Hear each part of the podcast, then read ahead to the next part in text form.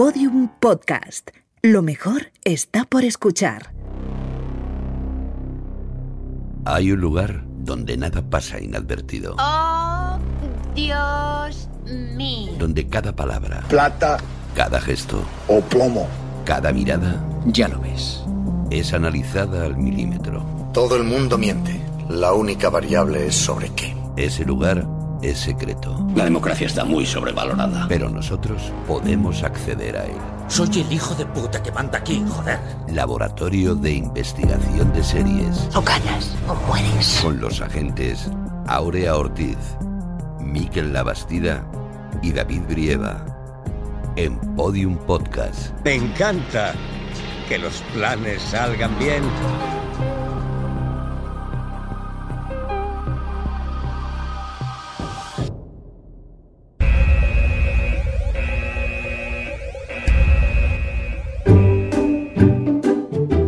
Hola amiguitos, bienvenidos un día más al Laboratorio de Investigación de Series. ¡Viva, viva! Uy, ya está aquí tan alegre y tan feliz como siempre la señorita Ortiz. ¿Cómo está usted? Encantada de formar parte de este laboratorio. Claro que sí, somos afortunados de poder hacer lo que nos gusta y esto es algo que debéis perseguir siempre amiguitos. ¡Yupi, yupi! Deberíamos decir yupi y viva muchas más veces. Ya lo creo. ¡Viva la gente! La ahí donde quiera que vas. ¿Tiene algún mensaje más para nuestros amiguitos, señorita Ortiz? Que nada les haga perder la sonrisa. Qué buen consejo, me lo apunto. Uy, ya está aquí el señorito Labastida. Seguro que tiene otro bonito mensaje para nuestros amigos.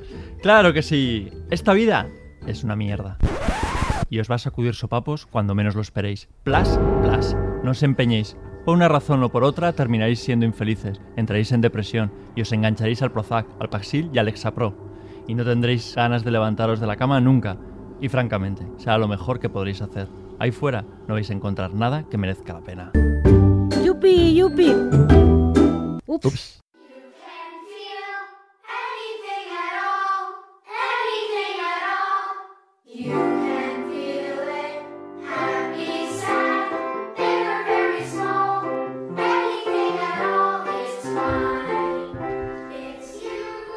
Bienvenidos al Laboratorio de Investigación de Series. Este es el séptimo capítulo de nuestra cuarta temporada, el de las marionetas.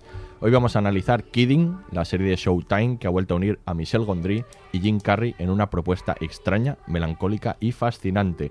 Y para esta piquelística labor contamos con los agentes más educativos del LIS. Si nos faltase no podríamos hacer una versión suya sobre hielo, porque es insustituible, la agente Aurea Ortiz. Hola Aurea. Hola, ¿qué tal, David? Creí que no- creía que nos ibas a llamar marionetas, pero está muy bien que no lo has hecho. No, no, no. Lo pensé, ¿eh? Sí, Lo- ya, ya, seguro, no lo dudo nada. En mi mente estuvo. Y lleva a Uke Larry preparado, con un poco de mala suerte puede empezar a cantar en cualquier momento el agente Miquel Labastida. Hola, Miquel. Porque tú en realidad piensas que somos tus marionetas. ¿No? Y ti- y tienes ese, ese, ese, ese punto de locura que tiene el personaje de la serie. Hola, eh, por cierto. Tengo, tengo esa fantasía. No, no lo puedo negar. Tengo esa de fantasía. meternos mano. De meternos mano. La, la mano. Bueno, en fin. Déjalo estar. Voy a dejarlo estar, sí. Vale. Además, hoy contamos con un agente especial de, exce- de excepción, es historietista, es ilustrador, es editor, es creador audiovisual y ha trabajado como guionista y coordinador de contenidos en la televisión valenciana en todo tipo de formatos dedicados al público infantil dentro del programa Bábala. También en el programa de marionetas para público adulto Cuorelandia, él es Manel Jimeno. Manel, bienvenido. Mm, eh, hola a todos, estoy, en fin, un tanto impresionado, ¿verdad? Por estar aquí, con, rodeado de tanta sabiduría y, y, en fin, eh, espero, hora espero Se poder te estar, pasará. Tienes hora y media para que se te, Se te pase, no pasará, no te. Se pasa en breve. esto- espero, Sí. espero poder estar a la altura. Muchas gracias por haberme invitado. Muchas Gracias a ti. Y finalmente, en un barril a punto de caer por una cascada, os habla el agente David Brieva. Comenzamos.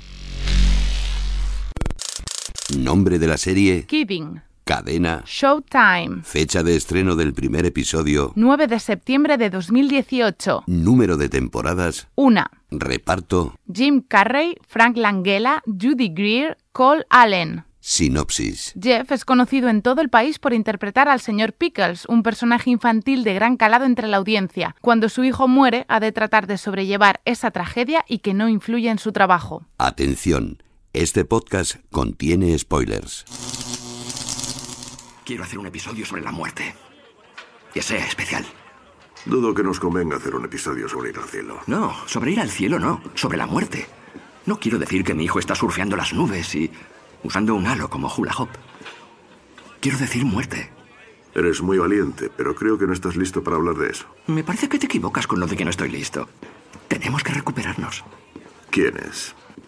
Cuanto más tardemos en tocar el tema a nuestro modo especial, más claro dejaremos a todos los niños del país que si les sucede alguna catástrofe tienen que fingir que no ha pasado nada. ¿Hace falta otro programa sobre colores? Los niños saben que el cielo es azul, pero no qué hacer cuando se les caiga encima.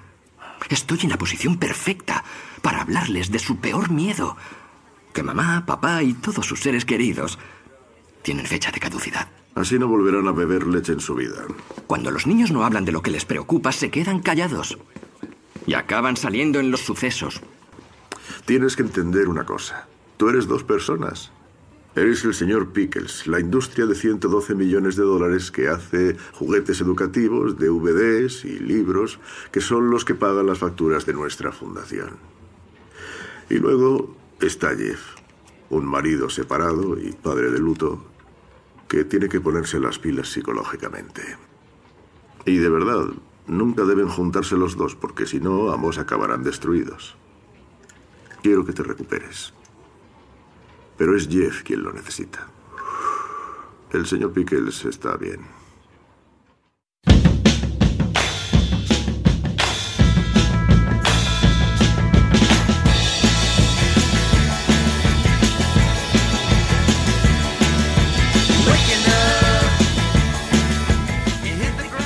Vamos a hablar de Kidding, esta serie que es realmente peculiar. Precisamente eh, yo creo que lo que nos atrajo para hablar de ella es esa peculiaridad que tiene. Es una serie eh, distinta, eh, distinta incluso en el, proceso creativo ¿no? de la serie, porque es una serie que, que, se ha publicitado y que, y que se entiende que es de Jim Carrey y Michel Gondry, ¿no? pero que eso eh, precisamente ha fagocitado el hecho de que es de otro creador, que es Dale Hosting, ¿no? que la creó, que estuvo ocho años intentando sacarla adelante, que la creó también pensando en Jim Carrey como protagonista, que por fin consiguió se subir al barco, pero se subió al barco precisamente porque la iba a dirigir Michel Gondry, y Michel Gondry y Jim Carrey tienen, tienen este affair después de la película Olvídate de mí que de la que también podemos comentar un poco. Y, y que bueno como ese ese triunvirato no ese, ese, este creador este guionista que es por cierto el guionista de, de durante muchos años de Wits y se nota porque mm. hay muchas cosas también un poco Wits en, en, la, en la serie.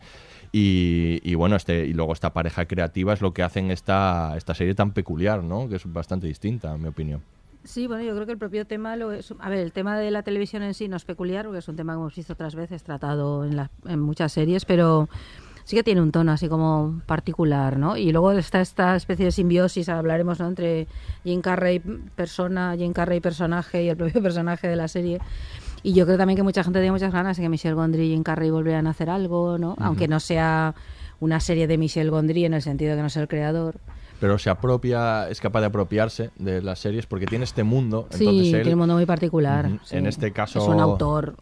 Sí. Mm. En este caso, Michel Gondry pues, construye eh, pues, los decorados, constru ha construido la, al menos la mitad de las marionetas. Y, y los títulos y, de créditos maravillosos. Los títulos de crédito. De... Le da esta pátina, esta forma sí. ¿no? al guion de Dave Hosting, le, le, que lo hace también bastante suyo, yo uh -huh. creo. Aparte de que de que Jim Carrey, como es verdad, ahora hablaremos de, de, de, su vida personal, debe ser un tipo, bueno, lo sabemos, ¿no? Por, por el documental que ha surgido hace poco, ¿no? El de... El, el de Gigan Andy, sí, sí, que, que, habla de la, del rodaje de, de Man on the Moon. Uh -huh y que sabemos que es un tipo peculiar y difícil. Y Michel Gondry parece que tiene una serie de, de, claves para saber trabajar con él, ¿no? Y luego el propio formato de la serie, sí. ¿no? Tuvo una época en que las dramedias, sobre todo en Showtime, eh, están como muy de moda, ¿no? Con Wits, con Nurjaki, uh -huh. eh, The Big Sea...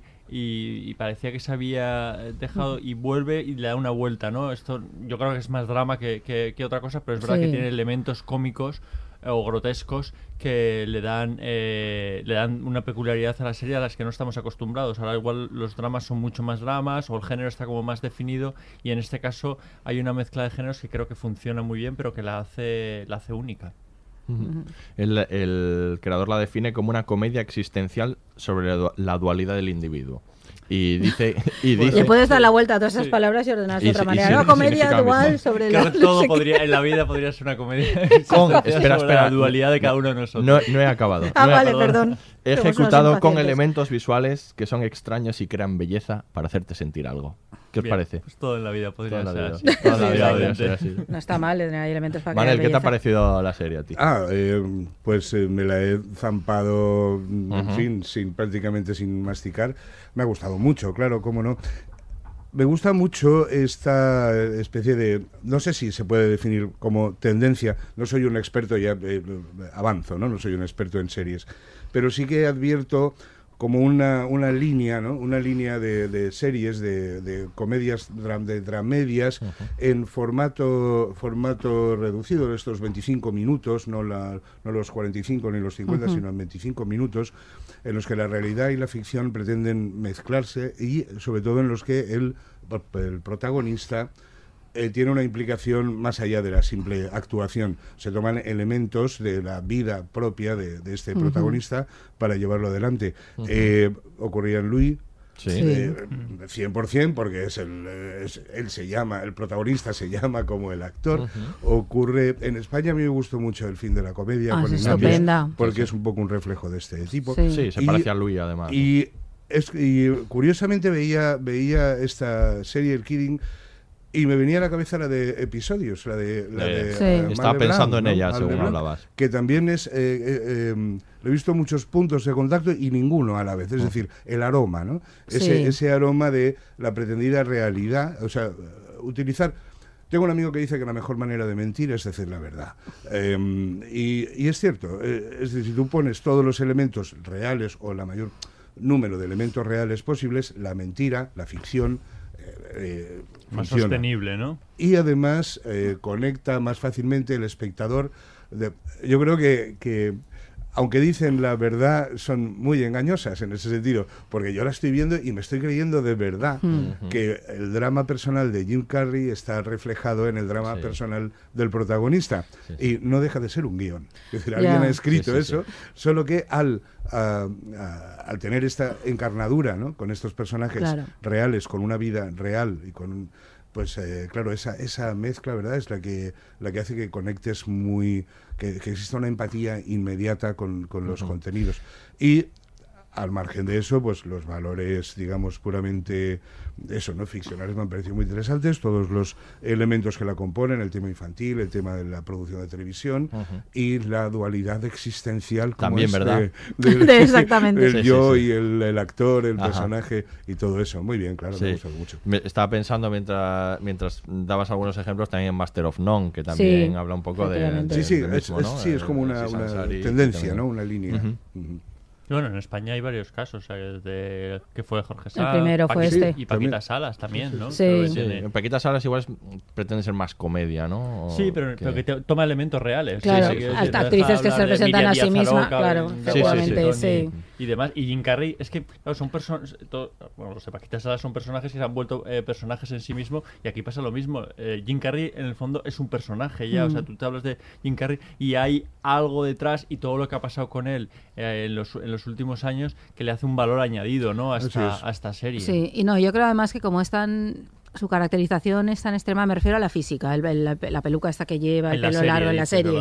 Eh, tanta proliferación de primeros planos donde ves, claro, alguien que representa a un personaje infantil, pero que se le nota mucho el sufrimiento. Yo creo que juega mucho con esto y ahí es donde te da un parte de, te atrapa ahí en esto, ¿no? Porque ves ahí, claro, tú mal dices, rollo, eh, ¿no? da mucho mal rollo, Ah, vale. da mucha grima, ¿no? Sí, Yo sí. creo que físicamente da mucha grima, muy Sí. deliberadamente buscada, Sí, ¿no? sí, sí. Y yo creo que ahí sí que juega mucho a lo que decía Manela, esta cosa de estás, pero es él, pero no es él, pero cara, ah, esas arrugas son de alguien que ha sufrido. Quiero decir, el Así rostro, la, la tristeza de la mirada Totalmente. está, porque tiene algunos cambios de vez en cuando en primeros planos impresionantes que dices, esto es de alguien, no sé, hay, hay algo de lo real, Sí, ¿no? hay algo de nota. sufrimiento y algo de psicópata Sí, también. también, Sí. también, también. Que claro, poco. estas cosas yo creo que se podían ver en las películas de Jim Carrey, las serias, vamos a decir, Ya. ¿no? Las eh, Man on the Moon, eh, Philip Morris. Cuando, cuando hacía lavados de cara, ¿no? Jim Carrey. Eso es. Pero le Eso- salían de maravilla, Bueno, no me, lavos de cara, no me pero, seas, no claro. me seas sarcástico, que le sale muy bien, pero No, tiene, no, no, es verdad, tiene tres, joder, tres tienes, películas buenas. ya solo con el show de Truman ya le podría Claro, morir. precisa- Olvídate de mí. precisamente. Que olvídate de mí, olvídate sí. de mí, es, fantástica, pero, pero bueno, el Dave Holstein decía que él eh, pensó en, en Jim Carrey como protagonista a partir de ver el show de Truman. O sea, que es- Claro. es en el show de Truman donde él ve al personaje que quiere que interprete al, al personaje protagonista aquí, ¿no? Yo creo además que, que, em, un poco contradictoriamente, tratándose de la imagen que todos tenemos de Jim Carrey, es una interpretación enormemente sobria. Sí. Muy sobria. Hay, hay unos silencios. Minimal- largos, minimalista, sí. Hay unas, mm, una- un hieratismo en ocasiones Mm. que tratándose de Jim Carrey, pues eso es una, parece una contradicción Sí. en sí mismo, ¿no? Eh, y, y claro, ese, ese registro es muy de agradecer. Ese registro que, que yo creo que también está solo porque eh, hay un poco más histrionismo en algunas otras de las pelis serias, Sí. pero también está en Olvídate de mí. Yo creo que ahí es muy responsable Michel Gondry de saber dirigir a, Sí. a Jim Carrey hacia algo que no es lo, lo habitual en él. ¿no? No, y de jugar con eso, juega con nuestra vinculación Mm. como espectadores muy bien, ¿no? Y los ecos con el show de Truman son enormes de esta serie. Sí, sí, sí. Yo creo porque aquella también era toda una ficción inventada, bueno, esa, serie- esa película maravillosa, no sé, es que... Y también Jim Carrey ahí era Jim Carrey, pero no era Jim Carrey, claro, es que uh, jugaban otra vez a esto, ¿no? A coger a alguien muy No, en es el un límite. personaje similar, ¿no? Que Sí, está como es claro. esta felicidad, ¿no? Que, que además en este reality que era el show de Truman le transmite al espectador, Claro. ¿no? Que, quiere, quiere esa felicidad, esa parte de. Claro, y las ¿no? muecas de Jim Carrey. Porque Jim Carrey además es, eh, como actor está muy muy en el límite. Hay gente que lo odia mucho y gente que lo ama mucho. Es un actor que provoca estas reacciones por, por el tipo de, de películas que ha hecho, por este humor tan extremado. No, todo el mundo piensa de él que es un histriónico. Claro que es, no, lo es, lo es, evidentemente, ¿no? Pero tiene muchas caras, porque luego ha hecho humor muy, muy salvaje, por ejemplo, en Saturday Night Live y así, ha hecho otro como más infantil, claro, tiene muchas caras, ¿no? Yo creo que Sí, sí. Es un actor muy que, que provoca reacciones muy extremas y creo que se juega también con eso, tanto en el show de Truman como aquí, ¿no? Aunque es un actor que no te deja indiferente nunca. No, no, y Aunque no te Esa- guste. Esa relación está, está muy bien con, con Truman, la- el impacto en el público. Porque a- aquí, en, en esta serie de la que hablamos, él como personaje es amado por todo el mundo. Efectivamente. Por todo el mundo. Por jóvenes, viejos, asesinos, eh, eh, psicópatas, Efectivamente. eh, ladrones. Es verdad. eh, cuando, cuando le roban el coche y se dan cuenta sí, de que sí. se lo han robado a Y él. se lo devuelven. Y se lo devuelven sí, intacto, sí. ¿no?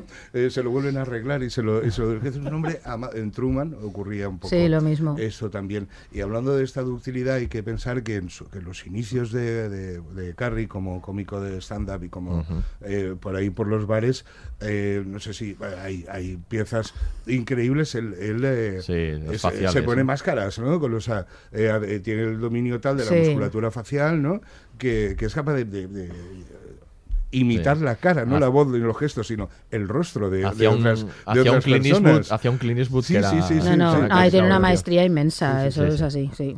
Decía Gondry en relación a lo que contaba Manel que bueno que sí que su papel había sido como el de contener a, a Jim Carrey que pero que había veces en el rodaje que no era capaz de hacerlo y que él estallaba y que muchos de esos estallidos como le favorecían a lo que vemos en la serie al personaje los dejaba no porque pero que no tenía que estar en esa clave a lo mejor Ya. en ese momento No, pero lo que pasa es que tú tienes toda la sensación que el personaje está en el límite de hoy a presión y dices, va a estallar, no, esto Sí. está muy bien jugado, está Sí, tenso, sí, sí, tenso, tenso. Es que al parecer el propio y dices, Jim va a estallar, sí. estar un poco al límite. Sí, ¿eh? un Porque, poco. En el documental que tú comentabas, el de Jim and Andy, eh, él eh, comenta que durante todo el proceso de rodaje él, él era el personaje, Sí, sí, era sí. Andy. Pero las 24 horas Sí, del sí, día, sí. al punto de que Es ese tipo de actor obsesivo, como Daniel Day-Lewis. y Forman no lo sí. soportaba, porque él ya entraba en el plato y ya, y ya era el propio, el propio personaje. Y entonces, mm, pues Sí. supongo que aquí pasaría algo similar. Sí, es que se, bueno, es- podemos comentarlo, ¿no? El, el- la vida, ¿no? De Jim Carrey también hace pensar y lo que lo que parte, contaba claro. lo que contaba Manel, ¿no? Esa, esa fusión Claro. entre el personaje y eso, precisamente porque le hemos visto en documentales como este, precisamente porque le hemos visto como perder un poco la cabeza, Totalmente. sobre todo actualmente En en algunas de las rojas, ¿no? la alfombra roja de famosa, ¿no? Que, que dio tantas vueltas, el vídeo de la alfombra roja de la Semana de la Moda de Nueva York, en la que vuelve loca la- a la entrevistadora, ¿no? Él empieza a hablar de lo existencial y Del que- ser, el del estar, ser, el no de los iconos, de y, y- y dices tú, "Madre, se le ha ido la cabeza totalmente a este hombre, ¿no? Sí. Luego tiene una historia personal trágica, ¿no? La, El suicidio, la- el de suicidio de, de su exnovia, luego la familia de la exnovia también le denunció, bueno, cosas que, que, que le parece que le han desestabilizado, que pueden haberle desestabilizado y que Y que riman con y la que serie, riman ¿no? con la serie, ¿no? Ese complejo de culpa que parece que tiene eh, en su Claro. vida real con lo de la exnovia y que aquí no deja de estar también muy presente, ¿no? Con la muerte de su hijo. Yo creo que se transmite eso también, ¿no? Que lo, que lo ves en la serie. eh, con la muerte de su hijo y con la, la chica que conoce en los últimos capítulos. Es la novia que tiene, que es eh, una, enferma de cáncer terminal. Sí, sí, sí. La de, que la, muerte, el amor y la muerte están ahí eh, rozándose. Entonces, como digo, claro, son elementos de la vida real que están incorporados. La diferencia con otras series en que en vez del protagonista llamarse Jim Carrey, pues eh, es el señor Pepinillos, ¿no? El señor Pickles, ¿no? Pickles. Pero, pero por lo demás, es Jim Carrey. Sí, sí, es Jim Carrey. Y es como muy consciente todo el rato de eso. De que si igual con otro actor no funcionaría en esos niveles. Que lo podría hacer muy bien, yo creo, pero necesita alguien con ese espesor, ¿no? Como figura, como icono, Jim Carrey tiene un espesor ahí que, que, que la serie utiliza y que no puedes evitar sentir. Y si a nosotros nos pasa, en Estados Unidos debe ser mucho más, porque claro, yo creo que ahí la figura de Jim Carrey es muy... Aquí es muy conocido, pero ahí eso se ha seguido de manera muy de todo el rato están siguiendo su vida y ahí tiene, un, tiene un nivel tiene un nivel de, estrella de estrella inmensa vamos que no que no es lo que tienen aquí es otra relación no yo creo que ahí ha debido ser eso todavía más llamativo. Claro. Decía decía Holstein el creador que que él llevaba muchos años, bueno, con el proyecto como ocho años, pero llevaba dos años detrás de Jim Carrey, que parece que él era reticente a, hacer mm. la serie porque no quería hacer televisión, tenía como esta idea todavía de que, de que las estrellas van a morir a la televisión, ¿no? Y, y que bueno, que fue el hecho de, de, que se incorporara Gondry lo que, lo que le llevó también a hacer la serie, ¿no? Y que acierto, porque yo creo que, bueno, contrario a lo que él podía pensar, ¿no? Las, las series de televisión a día de hoy, ¿no? Le pueden llevar a estos lugares que una película así, yo creo que sería impensable. Yo creo que en el cine es impensable que pueda. En este momento en el cine comercial, yo pienso que es impensable. Es que yo creo que era un problema de probablemente de Jim Carrey y de otros actores, que es lo que comentaba antes Manuel, que ellos comienzan el stand-up, hace cosas muy locas, tiene una personalidad muy definida y muy arrolladora y el cine la han utilizado, pero domesticándola. Yo, claro, porque lo ha hecho un cine comercial o para públicos infantiles juveniles, o aunque no sea así. Claro, y yo creo que, claro, ahí, ahí han limitado, en el fondo el cine ha limitado mucho a Jim Carrey y ha provocado en parte que mucha gente le odie porque piensa solo que es el actor histriónico que hace caras y muecas. Cuando es muy... lo ha sido mucho. Claro, lo ha sido en el, cine, ¿no? Ahí, pero claro, ah, que tiene una parte a explotar. Y yo creo que ahora la, televisión le puede permitir hacer esto, ¿no? Y además es productor de la serie, o sea que se involucró hasta el punto de producir, lo cual está muy bien eh, de controlar el producto, porque es que es él, claro. Bueno, pues vamos a escuchar un corte y vamos a hablar ahora de ese show, que ese programa que hace Mr. Pickles. Viva. Desde el día en que murió Phil, he estado preparándome por si un día perdemos también a Jeff. Y hay que continuar con las marionetas del señor Pickles sin el señor Pickles. Lo das por perdido. Lo haremos de animación. Hmm. Es la única manera, y tú lo sabes. No es que quiera. Y no hay que empezar por ahí. Pero Didi, hazme caso, piénsalo. Hará lo que le digamos que haga. Dirá aquello que nos haga falta decir. Será un Jeff que no se rape la cabeza. Un Jeff que no cambie. Un Jeff que nunca muera. Un Jeff eterno. Jeff querría que sus historias se difundiesen sin él. Querría que el programa continuase sin él. Es que sigue vivo. ¿Tú qué crees que va a hacer cuando sea tan solo un dibujo animado que emiten entre Bob Polla Esponja y Pollón Esponja? Estamos perdiendo el control. Necesitamos a alguien que podamos controlar. Como el muñeco. ¿Qué muñeco? Toico lleva suplicándonos un muñeco parlante de Jeff desde el Elmo Méteme Mano. Y este año vamos a dárselo de una vez. Va a ser el juguete más vendido de estas Navidades. Cuando Jeff vea que a los niños les encanta, ni se acordará del cabreo que agarró por lo del patinaje sobre hielo. No hables del patinaje. Pickles sobre hielo. Contar a Lipinski como Jeff Pickles sobre hielo. ¿La patinadora artística? Correcto. Lo vas a matar. O él o nosotros. Por eso tenemos que preparar el mercado. Pickles sobre hielo, el muñeco, los dibujos, la integración vertical impecable del hombre al que tú y yo adoramos.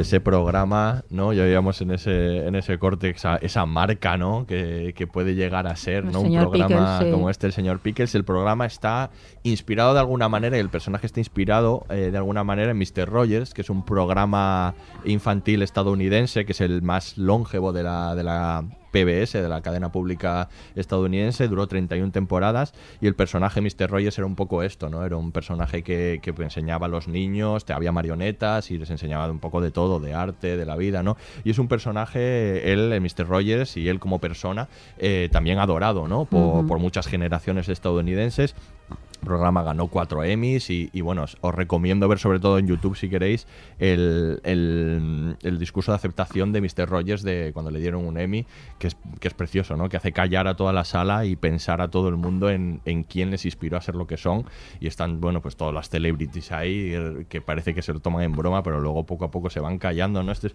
es muy bonito, ¿no? Este es un personaje icónico y desde luego no es el mismo porque Mr. Rogers mantuvo siempre como esta patina inmaculada y este es no se giró, ¿no? No, y no se giró, no, como que el que... sepamos. Porque no, bueno, que sepamos, vete a saber. No el que vamos a ver, pero bueno, inspirándose en este programa o en este tipo de programas, ¿no? Tenemos el, el, el, programa Mr. Pickles, que es un programa eh, que que en la serie nos da pues mucho jugo, ¿no? Para extraer muchas cosas. Manel, desde luego, es, aquí es el que tiene experiencia haciendo programas como estos, ¿no? Haciendo marionetas y bueno, y construyendo, ¿no? Aquí hay muchos temas, ¿no? Que tratar. Tú, bueno, tu experiencia, Manel, supongo que te traería recuerdos, ¿no? Al ver esto de, lo que tú habías trabajado también. Sí, sí, sí. Eh, bueno, más en el, en el aspecto ¿cómo decirlo?, técnico, visual, más que en el de contenido, y ahora explico por qué. El tipo de decorados, eh, cómo funciona un, infantil, toda la parafernalia que hay detrás, los colorines, todo esto sí, era idéntico. Eh, claro, yo trabajaba en una televisión pública, entonces el, componente este de la productora privada que hace negocio a toda costa y que es una marca y tal y cual, eh, nosotros esto no lo, no lo teníamos. Aunque por otra parte sí es verdad, sí es verdad que cuando trabajas para, para niños hay que ir con un cuidado extremo porque los productos eh, em, em, calan con enorme potencia. Entonces, en su momento yo empecé, bueno, claro, esto es eh, abuelo cebolleta, ¿no? Pero eh, empecé con el, antiguo, el primer Alababala, que eran sketches hechos en croma con tres actores y efectos especiales eh, electrónicos, digamos, ¿no? Y eran sketches de, humor, puramente ¿Por eso estamos hablando de qué año, más o menos? 94, 95. Eh, ellos habían empezado antes, yo me incorporé en el 94 y hasta el 96, eh, esas dos temporadas estuvimos haciendo. Y hablo de la implantación, bueno, fueron unos tiempos eh, magníficos, la verdad, en todos los sentidos, profesionalmente me refiero, trabajábamos con un equipo excelente y muy creativo y muy joven y muy animoso y muy todo el mundo tenía mucha ilusión y, todos nos creíamos mucho lo que estábamos haciendo. Y nosotros hacíamos, hacíamos canciones también, hacíamos canciones para niños, pero eh, la filosofía que siempre tuvimos, que yo siempre tuve, que la tenía antes, durante todo el periodo televisivo, la mantengo ahora en todo lo que hago para público infantil, tanto en historieta como en televisión, es, em, es el humor y la diversión. Es decir, me parece que no hay otra vía. Los, los críos, eh, los niños y las niñas van al colegio, van a, tienen deberes, hacen las actividades extraescolares. Cada vez más, de hecho. Cada vez más. Cada vez más tienen unas vidas muy regladas. Por, una parte. por otra parte, la oferta lúdica es brutal. Eh, entonces, si tú les tienes que ofrecer un producto, no puedes darles el coñazo, ¿sabes? No puedes hacer una cosa de... Efectivamente, sí, claro, cómo no, valores, bien intencionado, didáctico, cómo no, pero, pero tienes que darle a eso una forma eh, eh, divertida. Y yo pienso que no hay nada que estimule más la inteligencia, sobre todo a estas edades tempranas, que el humor, en el sentido de que entender un chiste, claro, el humor hecho, hecho con cuidado, el humor trabajado muy en serio que era un poco siempre fue nuestra nuestra filosofía trabajar eh, trabajas para niños es más eh, más serio todavía que, para adultos no hay que tomárselo pues eso no como como una cierta responsabilidad entre comillas no entonces lo que lo que hacíamos era eh, humor al a la mayor altura posible de, nuestras eh, posibilidades. Hablaba de la implantación porque también hacíamos canciones. Las canciones no eran canciones para niños. Hicimos un disco en el que había eh, reggae, salsa, eh, jazz, electrónica, diríamos, hacíamos como géneros, ¿no? Em, y unos vídeos que em, que se enviaban a los niños en su cumpleaños. Había un club. bueno, estos vídeos se tiraron 100.000 ejemplares 100.000 ejemplares es una locura ahora, ¿no? Era- fue Sí. como disco de platino. No, no había eh, redes sociales entonces, pero sí teníamos feedback con llamadas, contestador Mm. automático y cartas, ¿no? Y entonces veías hasta qué punto estabas... eh, Influyendo en, gen- en Sí, una generación. Sí, sí. ¿no? Y de hecho, ahora entras en, en- en YouTube y mm, pones estas cosas y hay vídeos de los que Sí. decíamos entonces que tienen 40.000, 50.000 visionados. Eh, claro, los, los- los niños que entonces lo veían, que ahora son, son adultos. Eh, esta fue una, una etapa, hubo más. Eh, como digo, eh, es que... eh, depende de la, de la época. Hubo una, Claro. una temporada que era más como una- un magazine de variedades. eh, pero sí hubo un par de ocasiones en las que nos permitieron o nos encargaron el diseño eh, del programa. Entonces eh, mm, hicimos una, una especie de sitcom eh, con cuatro actores jóvenes, dos adolescentes, dos niños. eh, y esto sí era muy, muy, muy, muy parecido a estos decorados que Ah, sí. vemos en la serie.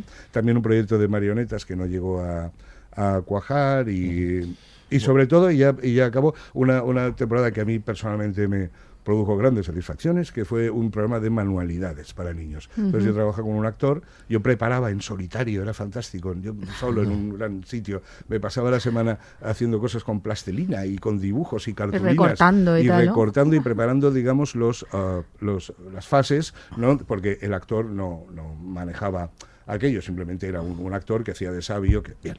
Eh, yo recuerdo momentos de estar allí con la plastilina y, y pensar, ¿será posible que esté cobrando por Te lo- esto? te lo estabas pasando tú bien con la plastilina. Haciendo muñequitos de plastilina. Sí. ¿Será posible que me paguen? Es que claro, estos programas, bueno, como... Vamos a hacer, de todos modos, que igual mucha gente que nos está escuchando va a Sí. en la televisión. Aquí los valencianos lo tenemos muy claro, pero Sí, a nivel, a nivel eh, nacional eh, igual no lo tienen tan claro. Aunque yo creo que Babalá, la verdad Sí, es que se tras- recuerda- tras- sí, trascendió. Ese tipo de Pero programas, ¿no? Club Como- Super 3 estaba en Sí, TV3, o, bueno, La tienes- Banda creo que en, en Canal Sur. Bueno, Club tienes Disney Barrio Sésamo, nacional, claro. tienes Barrio Sésamo, Sí, pero tienes- era como más contenedor, ¿no? Porque luego emitían, creo que dentro de Babalá se emitía alguna serie, ¿no? Como Bola de Drag. ¿no? Claro, claro. es- Claro, es- claro. según, Doraemon. la, según la etapa, eh, según la etapa, el, el programa era una cosa o era otra. Normalmente, sí, durante muchos años fue un programa contenedor, efectivamente, en el que bajo el paraguas de, la, de esa marca, dentro se, pues, se metían eh, vídeos, reportajes, o lo que contaba de las manualidades, o dibu- y por supuesto series de dibujos Y animados. luego ya más adelante, pues los Loonies, ¿no? Yo creo que podría ser lo más cercano Sí. que, Bueno, que- sí. que eh, existe. No sé si los lunes... Eh... Eran Ah, mari- eran dices- marionetas, Sí, ¿no? bueno, claro. Sí, y, había, marionetas. y había Sí. personajes Sí. reales que interactuaban con ellos. Sí. Nosotros, ¿tú veías los lunes? No, hoy? no, yo no. Ah. Yo soy más de. Barrio Sésamo. Yo Barrio Sésamo claro, sería, nosotros tenemos la vaya, exper- Tú tienes la experiencia, eso, nosotros tenemos la experiencia como espectadores, Claro, porque yo claro. me veía muy reflejado como espectador y yo muchas veces me debatía viéndolo cuando se le plantean, eh, el padre le plantea algunas cosas y es verdad que tiene enorme influencia lo que dice. claro, todas Y yo estas siempre series... pienso y luego nosotros pe- pensáis en la vida de Chema el panadero, ¿no? De Barrio Sésamo, que luego hemos sabido que, pues, que pasaban cosas, ¿no? Que tenían Sí. cosas, ¿Cosas por detrás. malas o qué? Bueno, pues la vida, sí, ¿no? la La, vida, es así, claro, ¿no? claro, Es la vida sí. que es muy dura, pero tú siempre Mucha le ves leyenda urbana, ¿eh? También. También, eh. también. Pero tú siempre le verás a él como el impoluto Chema el panadero y Hombre, Ana... es soy para Ana. siempre, sí, es un, Claro. brazo, es un brazo a pan. Que, que, claro, estos, estos programas es, es verdad que marcan, ¿no? A la educación sentimental infantil. ¿no? La, la, la marcan, ¿no? Y en este caso, eh, en el caso de la serie, lo vemos y entonces, claro, existen una serie de valores, aunque tú decías, Manuel, que no trabajasis tanto sobre valores, no nos interesaba tanto, pero aquí está claro que es uno de los puntos de la serie, ¿no? Y en el primer capítulo vemos esta, esta, este enfrentamiento entre Jeff y su padre por hablar de la muerte en el programa, ¿no? Él quiere hablar de la muerte porque cree que se lo tiene que explicar a los niños, es algo que va a ser una constante en toda la serie, hasta el discurso final, en el que hace una revelación y, le, y les cuenta a los niños un montón de cosas, como sus padres no se preocupan por ellos y, y demás. Ese discurso es El increíble. Discurso es tremendo, luego lo escucharemos. Y, y bueno, em, al final, eh, ¿qué se les cuenta a los niños? También es un tema ¿no? de, la, de la serie que me parece muy interesante, ¿no? Sí, cómo enfrentar esas cosas, como la, mo- eh, la muerte, la enfermedad, ¿no? Todos los... Los Sí. niños dicen, los niños no necesitan otro programa sobre colores, ya saben de qué color es el, es el cielo, ¿no? No, no necesitan más, sino, pero sí necesitan saber qué hacer cuando pasa esto. Claro. ¿no? Pues siempre está esa constante de lo que se le puede contar y lo que no se le puede contar a, lo- a los niños, los temas de los que se puede hablar y no, que es, que es un debate que sigue Sí. estando en, en- en la sociedad. Y pero- yo creo que los programas eh, infantiles marcó mucho, ¿no? Ahí está el ejemplo de la bola de cristal, que fue, fue como una excepción de lo que se podía contar y lo que no, que luego no ha tenido eh, mm, muchos calcos, ¿no? Pero sí que parece que hay temas tabúes para los para los niños, supongo que, los que Es trabajáis- posible, las, las, las formas en este caso son fundamentales. Eh, yo recuerdo una, una temporada en la que hacíamos, pues dentro de este programa contenedor, unos había una parte de sitcom, digamos, eh, eh, ficción, de ficción, y se intercalaba con vídeos y reportajes hechos especialmente para los niños y como en cualquier otro em, como en cualquier publicación, semanalmente había una reunión de redacción y todos los eh, guionistas aportaban eh, entonces eh, veíamos qué temas eh, se podían tratar. Eh, por suerte todo el mundo tenía una, mucho sentido común y mucha una cabeza muy bien Amueblada. en este sentido. Sabes que estás trabajando para críos y hablas pues de... hay cosas muy básicas, tipo como educación vial, ecología, este tipo de sexismo, este tipo de valores que los puedes, eh, tú los puedes narrar, los puedes contar con, una, con un aspecto mm, interesante, más o menos gracioso, que funcione. Sí que hay, efectivamente... eh, debe haber puntos conflictivos, pero también hay muchos muchos lugares a los que a los que puedes ir eh, y sabes que lo que estás haciendo es positivo y, y al mismo tiempo puede ser agradable de ver.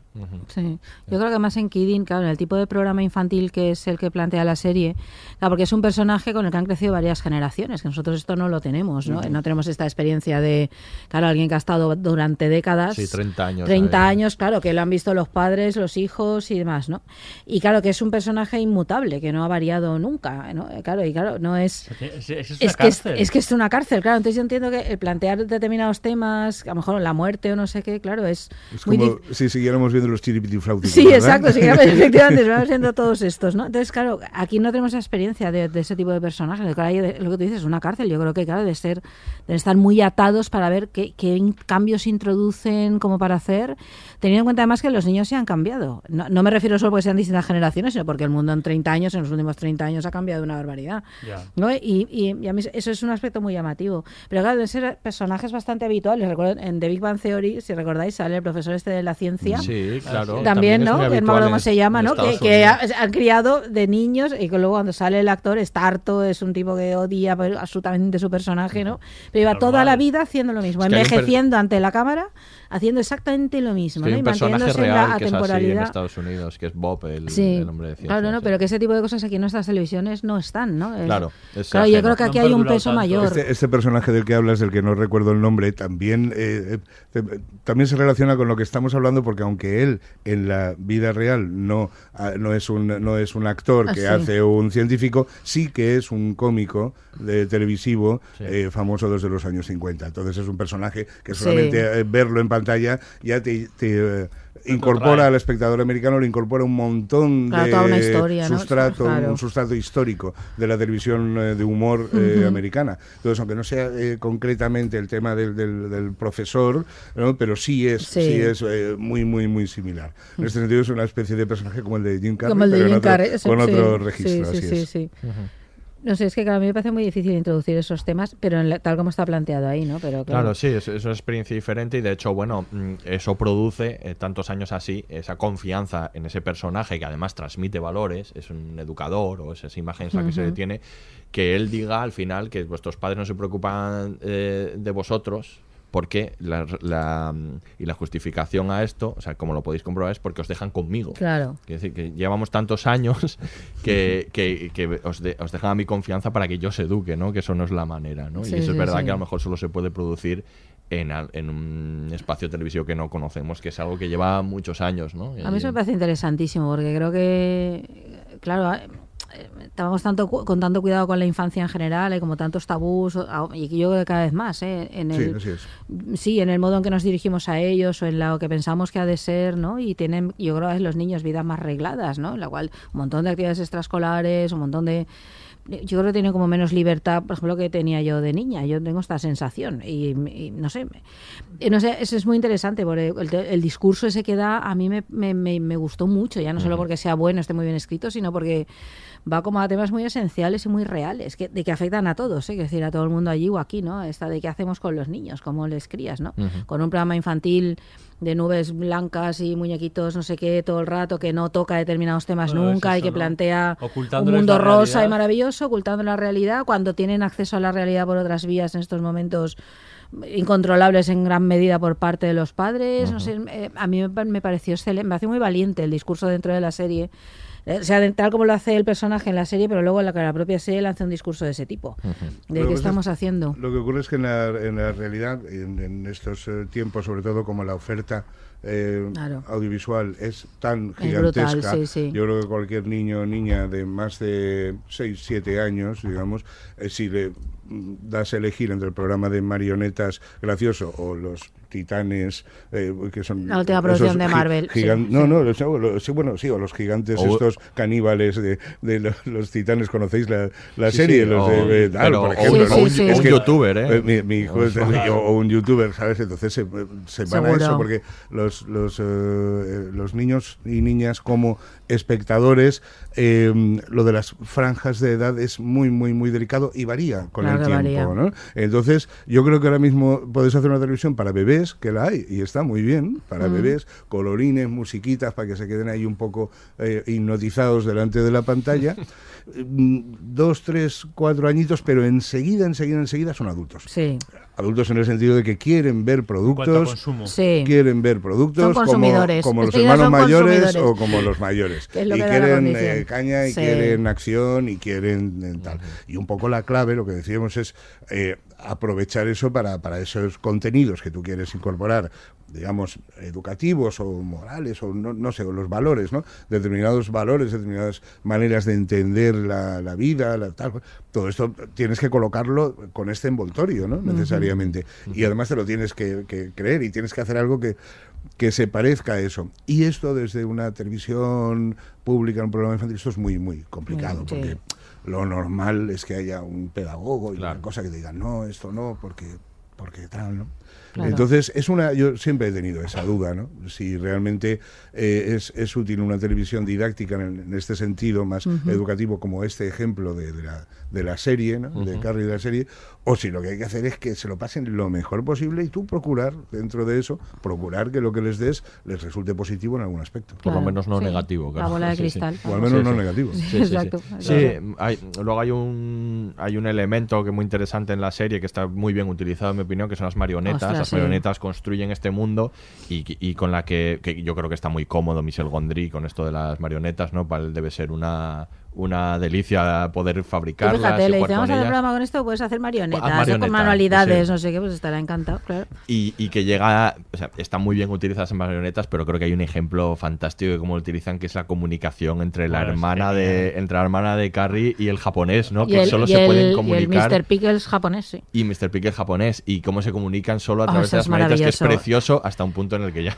Es ya- es- es hasta que llega a ser sórdido porque, con esa también, marioneta o sea, el- manejada. El programa está, eh, se utiliza en algunos aspectos dentro de la sordidez, ¿no? O sea, porque Sí, cuando hombre, está claro. la espectadora es haciéndose rayas de coca y está el, pro- y está el El programa famoso por plano detrás, secuencia este. Efectivamente. Sí, sí, y, sí. O, o luego algunas escenas de sexo y que también está el, pro- el- el programa por detrás y dices, ostras, sí, claro, el contraste es tan sórdido que, que, que da mal rollo. Pero es muy interesante, claro, es que el tipo sigue haciendo el mismo programa siempre, pero la vida sigue. La gente, claro, la gente folla, la gente se Sí, mete rayas coca, de coca o hace otras El cosas. día a día tiene esas mientras cosas. sigue Miss Pickles ahí con Claro. su mismo aspecto, su misma Efectivamente.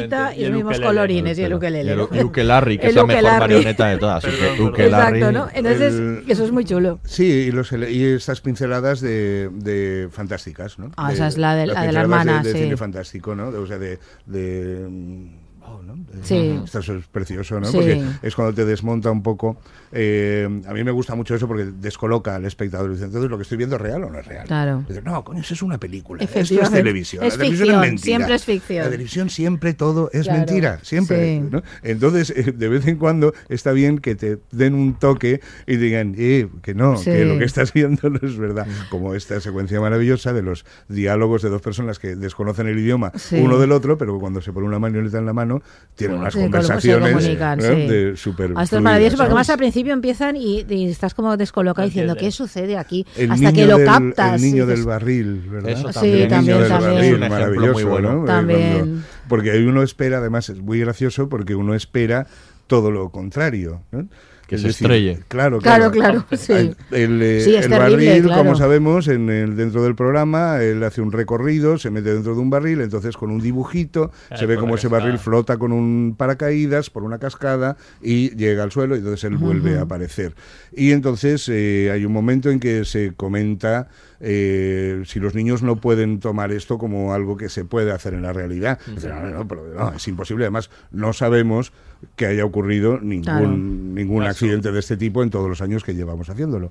Y entonces aparece la imagen de un niño, ¿verdad? Que con un barril y un paracaídas que se ha hecho él con cuerda y una sábana, se encamina hacia, una, hacia un río, hacia una cascada, ¿no? Y dices, uff.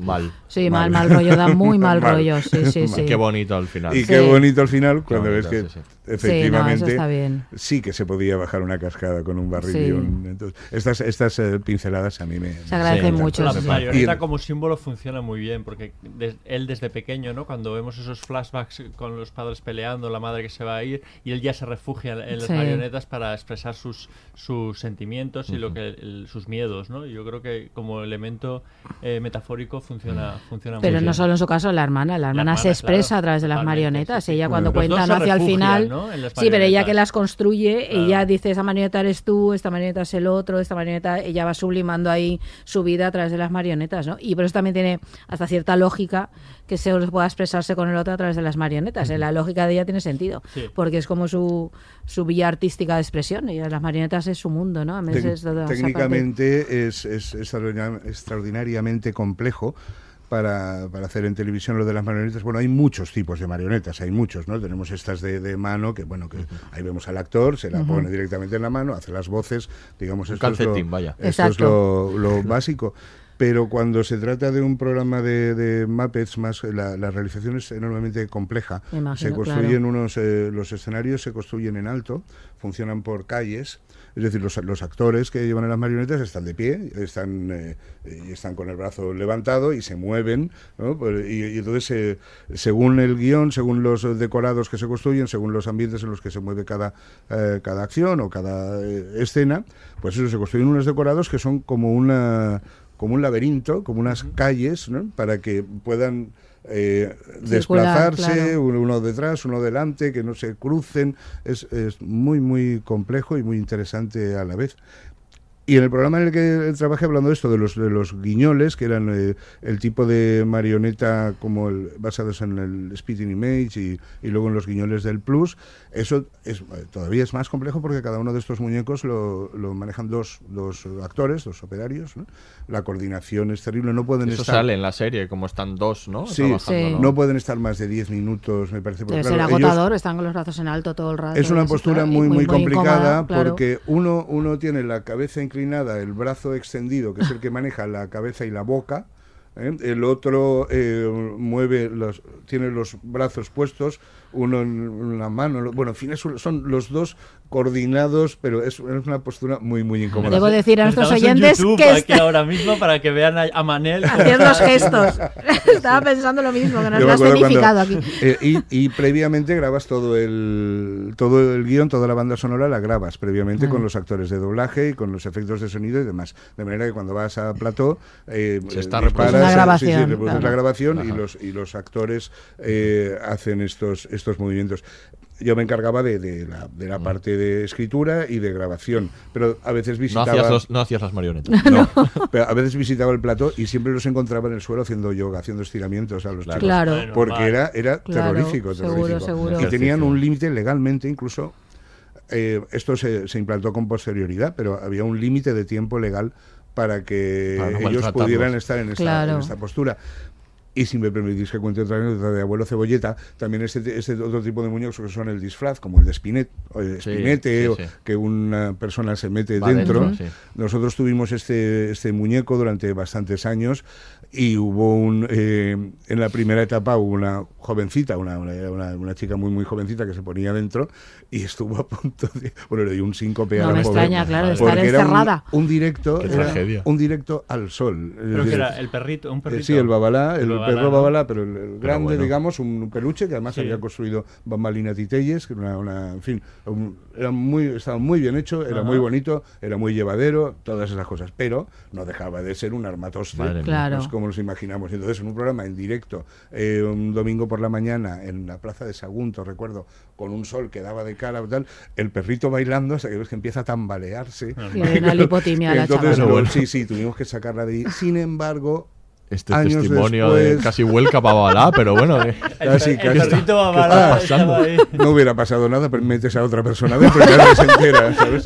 El, Es Sebastián. Tal cual, tal cual, tal cual. el espectáculo debe continuar. Debe continuar ahí. Sí, sí, ¿sabes? triste, Eh, sin embargo, unos años después, eh, dentro de este, de este que era otro, pero bueno, eh, estaba César Lechiguero y ahí ya sí legalmente había un límite que me parece recordar que eran 20 minutos, que, el que no podía estar dentro del traje más de, Fíjate. más de 20 Como, minutos. como este muñeco que sale, ¿no? Del caballo que dice el padre de, de que huele a sexo, ¿no? Ah, sí, bueno, eso es buenísimo porque padre- sí, ah, es que que el bueno, padre, es- bueno, hablaremos, ¿no? También el, el padre mm, simboliza todo esto que hemos escuchado en el corte, ¿no? De, la- de este, de esta marca que él pretende Sí. explotar a toda costa, que ya parece como que, bueno, este personaje El sin... padre es el mal. paje sin, sin- el Es personaje mal, sí, sin escrúpulos y de cómo, bueno, como él pretende continuar la marca, le da igual, incluso su hijo le da, le da exactamente Sí, igual, da ¿no? que su Esta- hijo esté sufriendo y esté esta tiranía que hay en este caso de, de la productora de, de, bueno de, de- de construir de que al final sea un mercado no esta imagen también terrible de cuando sacan los muñecos y todos los niños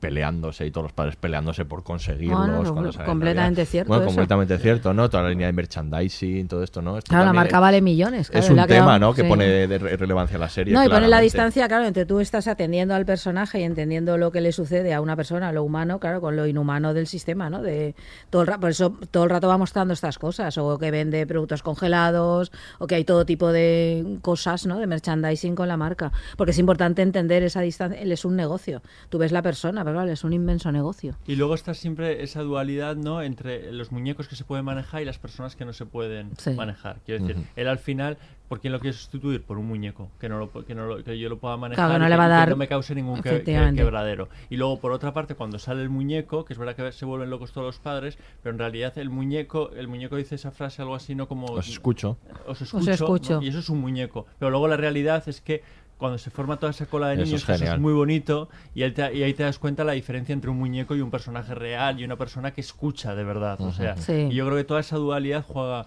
mucho. Todo el rato, serie. yo creo que está todo el rato con ese tema de, eso, es- de- eso está bien. de lo que bien. el programa ofrece y lo que hay, ¿no? Entonces a veces lo hace por la vía de lo grotesco, lo que decíais antes del caballo, o sea, demostrar que hay, ¿no? Por- como cargándose la imagen de un programa impoluto infantil, pero otras veces por la vía de estrictamente lo humano, ¿no? Claro. Y lo de, pero sobre todo a mí me llama la atención, sobre todo lo de, por- porque me parece muy extraño en un personaje, es que eh, durante toda la serie, prácticamente toda, eh, es una buena persona. Sí. Tiene claro. buenos sentimientos, desprecia Están- el dinero, solo Sí. quiere y lo hace todo en serio, porque al Sí. principio Se no lo te cree, no- no, sí. eh, al principio uno no se lo acaba de creer, ¿no? O sea, a ver, esto no no no puedes ser Estás tan todo el rato bueno. pensando que va a ser el psicópata Sí, enseguida. no, ¿no? puede ser tan bueno. Y sí, el hombre es buenísimo durante casi lo toda, durante casi toda Sí. la, Sí, durante sí. casi Sí, lo que, toda pasa la serie. que, lo que pasa que le han pasado cosas muy graves. claro, Claro, claro, claro. Pero, pero él eh, dona todos Sí. los, los, eh, beneficios y todas estas cosas, ¿no? De manera que él tiene un sentido de la vida en, e- en- ¿no? en ese aspecto muy... ah, ¿no?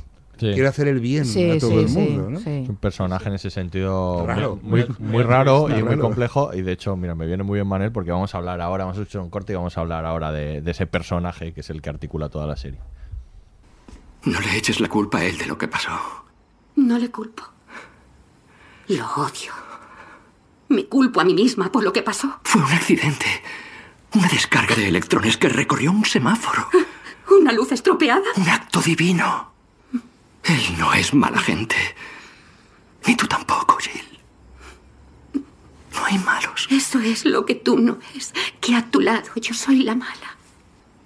Yo siempre soy la mala. Tú eres Papá Noel. Y yo soy Mamá Noel. Él trae felicidad. Y su mujer le lleva el pienso a los renos. Pues se acabó lo de vivir en el Polo Norte. Ahora vivo en el mundo real. No tiene tantos colorines, pero veo el mundo tal y como es.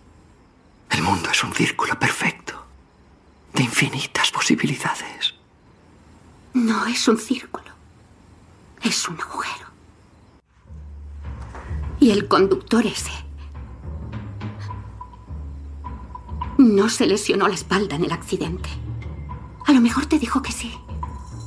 Pero a eso se le llama mentir. Solo quiere tu dinero. Te está robando. Y enseñarle a Will un truco de magia no va a evitar que fume María. Y cuando follas con una mujer a la que acabas de conocer y no te llama, no es porque se le haya estropeado el teléfono, sino porque no le has gustado. Lo siento, pero así es la vida en el mundo real. Por favor, despierta.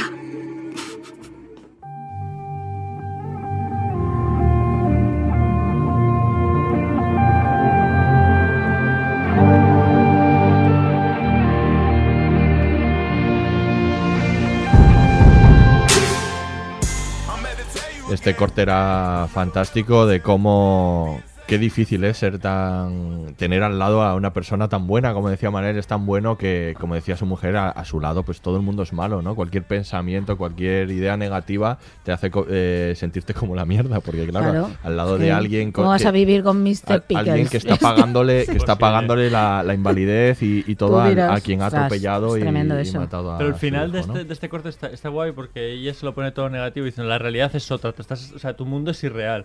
Y, y le pone el ejemplo ¿no? Que cuando una mujer, cuando follas con una mujer y no te llamas porque no le ha gustado, no porque tiene el teléfono estropeado.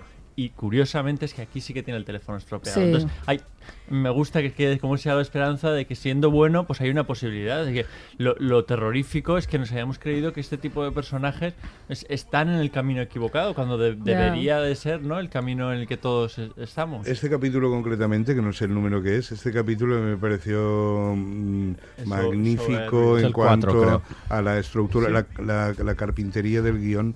eh, estas, porque va sembrando ¿no? todas estas cosas que tú no sabes muy bien a qué, eh, por qué, pues están dentro de la, de la acción, estos elementos de los que hablábamos, el niño con el barril, el teléfono estropeado, eh, tal igual, finalmente el discurso de su mujer que dice, que acabamos de oír, y la resolución del capítulo en el que todos esos elementos que han ido apareciendo dispersos durante el capítulo se resuelven en, la- en unas eh, flashes, ¿no? en unas últimas escenas que te descolocan mucho más de lo que, Ujú. de lo Sí. que pensabas. ¿no? Porque, porque dices, ah, vale, sí, la mujer tiene razón, esto es imposible. Luego ves que, Que no. que pasa algo más. Y es el elemento fantástico que, ¿no? Que también parece que se deja caer ahí. Sí, no, pero incluso a lo mejor eso de que la otra tenga el teléfono estropeado forma hasta cierto punto parte de ese cierto elemento fantástico. Claro, claro, Porque todos estamos pensando lo A mismo, eso ¿no? me Claro, refiero, esa me parte refiero, claro, claro. Ahí, ¿no? Y juega, sí, sí. Efectivamente. Decía, decía Holstein, el creador, que, que, bueno, él cuando hizo Wits eh, era un poco una reacción a Tony Soprano y que luego llegaron Mad Men, llegaron Breaking Bad y que en un momento dado él, después de estar haciendo Wits, pensó que, que iba a haber una sobreabundancia de antihéroes, ¿no? Y que él quería construir otro tipo de personaje, un personaje amable, eh, y que luego cuando lo construyó eh, y cuando iba a salir la serie se dio cuenta de que tenía más relevancia todavía de la que pensaba en el mundo de Trump, que es una cosa que hemos, que hemos visto, ¿no? La idea de un, de un hombre amable en un mundo cruel, ¿no? Que le que pelea con- en, en su contra, ¿no?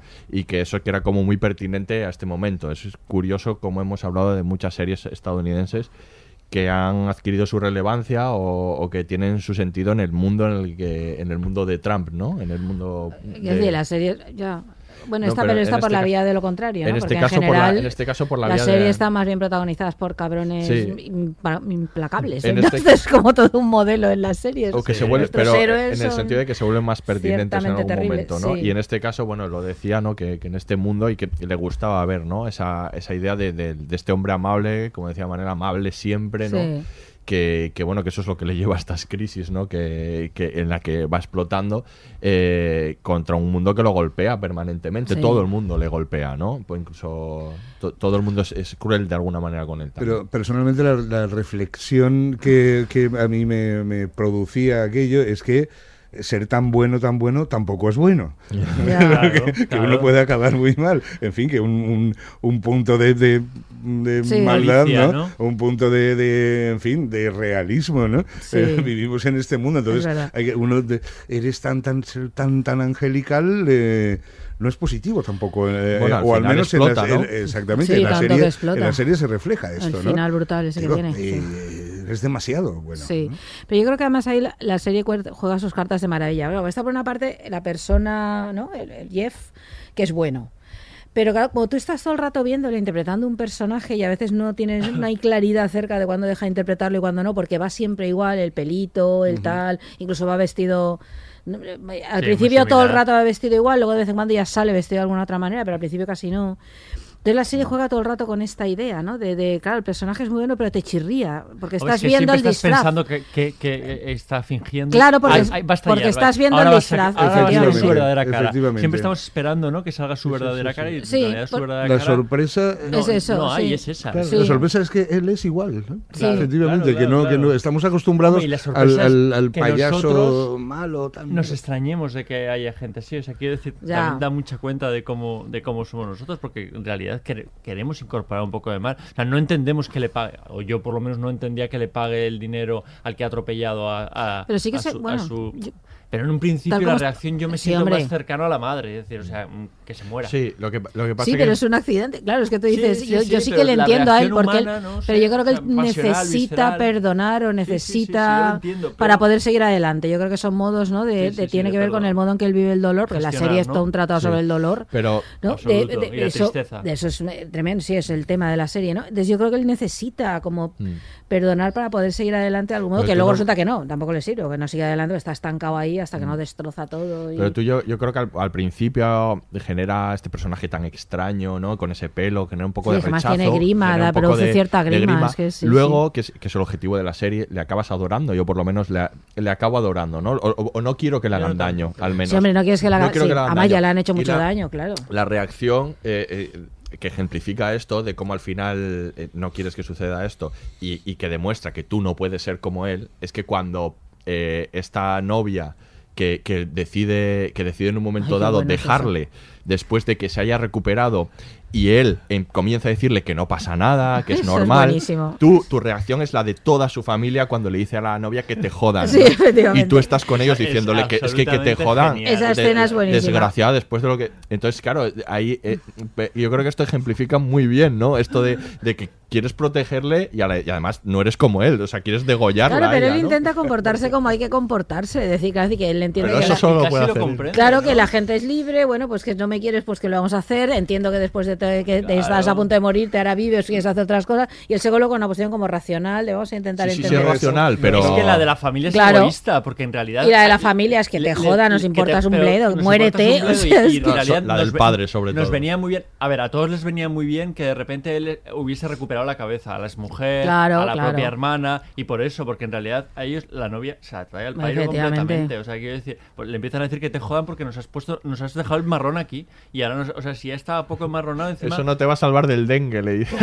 Muchísimo, o sea, di- directamente la niña y haciéndole con el dedo. La peineta, La haciéndole peineta. peinetas ahí. Sí, sí, no, no, es buenísimo. Sí, Pero sí. En realidad ellos no están preocupados por, por esa pobre mujer, o sea, simplemente porque creían, y de hecho el padre lo dice, que ya está otra vez reconducido. Y mira, pues ojalá le vaya bien esta, esta relación Sí. y nos quitamos este problema de en medio. Pero luego, por, por otro lado, eh, el final del capítulo 7, creo que es, eh, es él, eh, efectivamente, llamando a su tesorero, su, su representante, diciéndole que le, que le dé dinero a, a esta persona, ¿no? Sí. O sea, cediéndole dinero a la persona que ah, finalmente, pues eso, le ha abandonado, pero después de eso es cuando destroza la habitación. Entonces, claro, sí, vale, él es esa buena persona que racionalmente hace eso, pero le pasa una factura. Pero son las dos cosas, claro. Pero tú factura, racionalmente ¿no? puedes tener clarísimo dónde está el bien y cómo tienes que comportarte y emocionalmente Claro, estar bueno, destrozado, ¿no? Es que se trata de eso. Bueno, pues a lo mejor si dice más que te igual es más- ya, sí, probablemente. claro. Probablemente. Bueno, pero es su manera de decir que te jodan. Claro. ¿no? Sí, sí. Ah, Pero decir, no, pero se lo dice a, él, a, a ella directamente, porque piensa que es que ella igual no tiene culpa, efectivamente. Entonces Claro, es que no tiene culpa. Y destrozar todo el mobiliario, ¿no? O sea, yo creo que sus dos estallidos, ese es uno, y luego el, el final, ¿no? Sí, pero él que entiende que no tiene culpa, él está todo, él, él- él se siente culpable de casi todo, ¿no? De, de- de la muerte del hijo, de todo tal, pero intenta como eximir a los demás de culpa, entender, bueno, Mm. el otro lo, lo mató, pero era un accidente y está, pues coño, después de haber estado ahí a punto de morirse en un cáncer terminal No, sí, brutal, en- en este vive, caso, pues, di- pues entiende gente que el- quiera vivir, claro. No, y él, y él habla de, de- de de lo milagroso del Sí. hecho ocurrido, ¿no? Eso es. De que una, una mujer estaba a punto de morir, le quedaban seis semanas de vida y se ha recuperado, Sí. ¿no?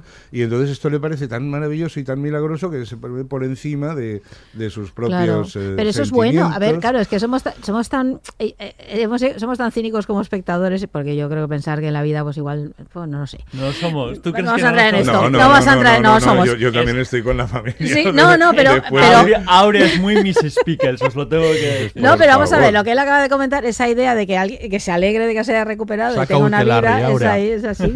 No, pero luego, pues luego destrozas la vibración. Yo sería el que primero sí. que le diría que te jodan, pero que te jodan además lejos. Algo así. Sí. Otra cosa, bueno, está claro que esta confrontación de, de su buena voluntad con el mundo es lo que le, va generando toda esta presión que le hace explotar, pero hay otra cosa también interesante que es el hecho, es la responsabilidad ¿no? que tiene él como personaje.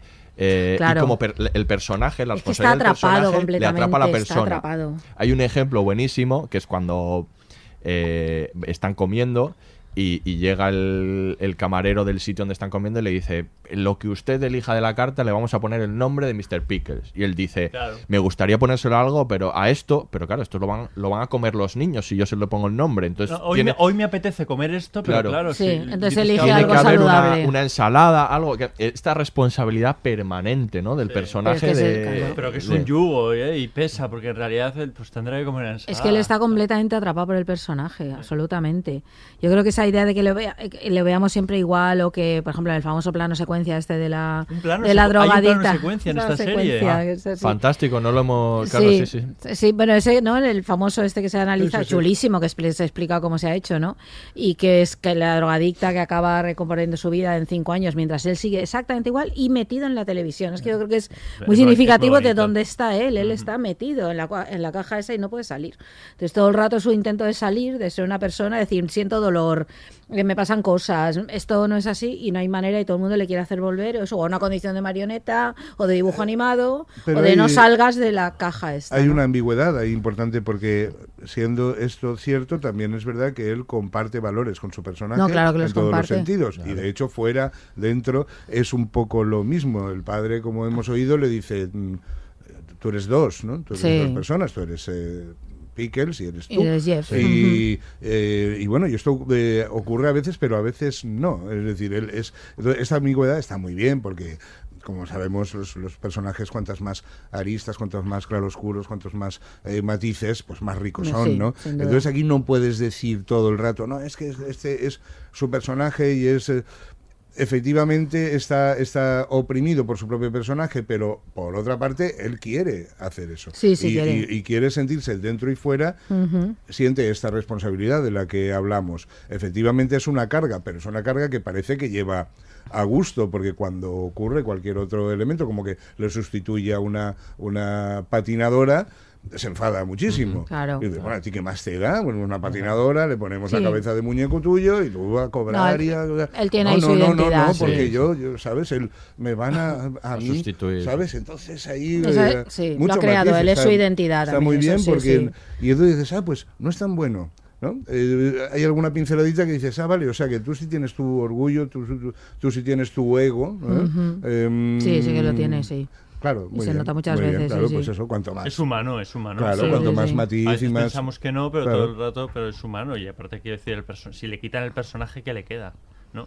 Claro, claro, es que ¿quién es? Eso es muy clave. Es alguien anónimo completamente, Claro, y no- sí. Es que no, no, no sabe vivir sin Y además un el fracasado en todos los sentidos, que se ha muerto su hijo, se ha divorciado, que es decir, todo lo que conforma su vida, ¿no? Está Lo que en- quiere recuperar, todo lo en que quiere realidad, recuperar, que no claro, puede, está- que no puede, no ¿no? puede. Está ahí, No, y sí, no sí, sabe está. tampoco. No puede No tiene ni casa, ¿no? Ahí. ¿no? Está con la, que tiene compra la casa, sí, pero vamos, no acaba de tener, No, no, no. hay un lugar en el mundo para de- él que y no de- sea lo- el plató, ¿no? Y Entonces, lo del gas abierto que está durante varios Oh, pues capítulos es saliéndose el gas en la cocina y dices, bueno, esto, Esto ¿cuándo va a explotar esto, no? sí, sí, ¿Cuándo sí. va a explotar? En este capítulo, no, no, en en el siguiente... Piensas que se ha olvidado y de Y repente cuando ves a los niños llegar dices Ves a los ahora, niños llegar El gas, sí, a sí. fumarse unos unos petas en la casa donde que Sí, se sí, llena sí, de sí. gas. Efectivamente. Sí, y ahí es verdad. agradeces tanto que en el último segundo se... Porque yo pensaba que no. Que no, Sí, que, sí, que sí. Iba, que iba a explotar directamente. Sí, sí, me quedé ahí un poco. y, ¡Ay!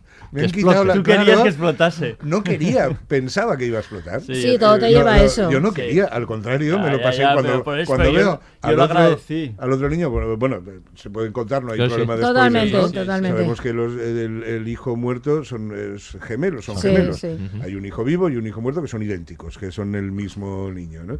Y entonces eh, muere uno que antes de que empiece la serie, pero todo este episodio mm, que estamos contando, episodio no, todo este argumento Trama, sí. del, del la- el gas en la casa es con lo protagoniza el otro niño. Sí. Y entonces con la casa llena de gas vemos como con los amigos se lía un peta Sí, sí, y, sí. Con- y empieza a darle al encendedor. Y dices, vale. Ahora explota. Por suerte no enciende la Muere- primera hasta muere que- el otro y ya, entonces ya, ¿qué va a pasar? Sí, entonces, sí, el drama. en cierta medida me atraía la idea de que el niño muriera para ver hasta dónde eran capaces de llevar el, el drama. El personaje. Pero. Eh, Yo creo que hubiese Se acaba ahí el personaje. Sí, un poco tremendo esto. Hombre, ¿eh? Sí, sido- claro. Porque ya Yo- bastante duro es aguantar al hijo que se queda. Que Sí. es, otra- eso- eso Sí, es otra, otra ¿no? La re- persona. La, Sí, sí, reacción sí, a la muerte Estoy que total de- toma ese, ese niño. Total y absolutamente convencido de que esa idea se, se pondría sobre la mesa a la hora de escribir los argumentos, Sí. sin duda, Seguro. sin duda, sí. porque si lo llevas hasta ese punto, Muy pronto. es porque es porque Sí. te lo has pensado, ¿no? ¿Todo lo matamos o no lo matamos? Sí. Y entonces eh, estar en esa reunión de guionistas debió ser Sí. eh, fantástico, ¿no? No, pero yo creo que van creando como la amenaza, igual que le pasa a él, que está siempre como a punto de explotar y no lo hace hasta un determinado momento o dos momentos. Algo así, es como una especie de, ¿no? de, como de metáfora un poco de su propia situación, ¿no? De, o sea, todo el rato a punto de explotar y que pase algo muy gordo Sí, claro, sí, y sí. no acaba de pasar, ¿no? Hasta que pasa. y Pues eso va- sí. Vamos a escuchar ahora el último corte y nos despedimos con la parte final, con otros temas de la serie. Vuestros padres no os merecen. Vuestros padres os miran y ven su muerte. O esperan de vosotros más de lo que podéis darles, o peor aún, no esperan nada. Por estadística se odian entre ellos. Os usan para corregir sus defectos, quieren que leáis los libros que ellos no leen. Vuestros padres siempre os querrán lo suficiente para fingir que os quieren. Por eso os compran muñecos, para que aprendáis a fingir también. Vuestros padres os fallan, como el mío. Los vuestros también, todos los días. Lo sé porque os dejan a mi cargo. Yo os quiero. Amigos que me veis por televisión. Pero ni soy vuestro padre, ni tendría que serlo. Ya casi estamos en Navidad, de nuevo. Y por eso mismo, quiero que vayáis a donde vuestros padres esconden las cosas. A veces es un cajón especial, donde guardan las sábanas. Todos los niños sabéis cuál es. Es donde vuestros padres guardan los regalos. Quiero que lo sabráis antes. No pasa nada. Yo os doy permiso. No quiero volver a fallaros. ¿Hay un señor Pickles parlante? Pues venga, tirad de la anilla.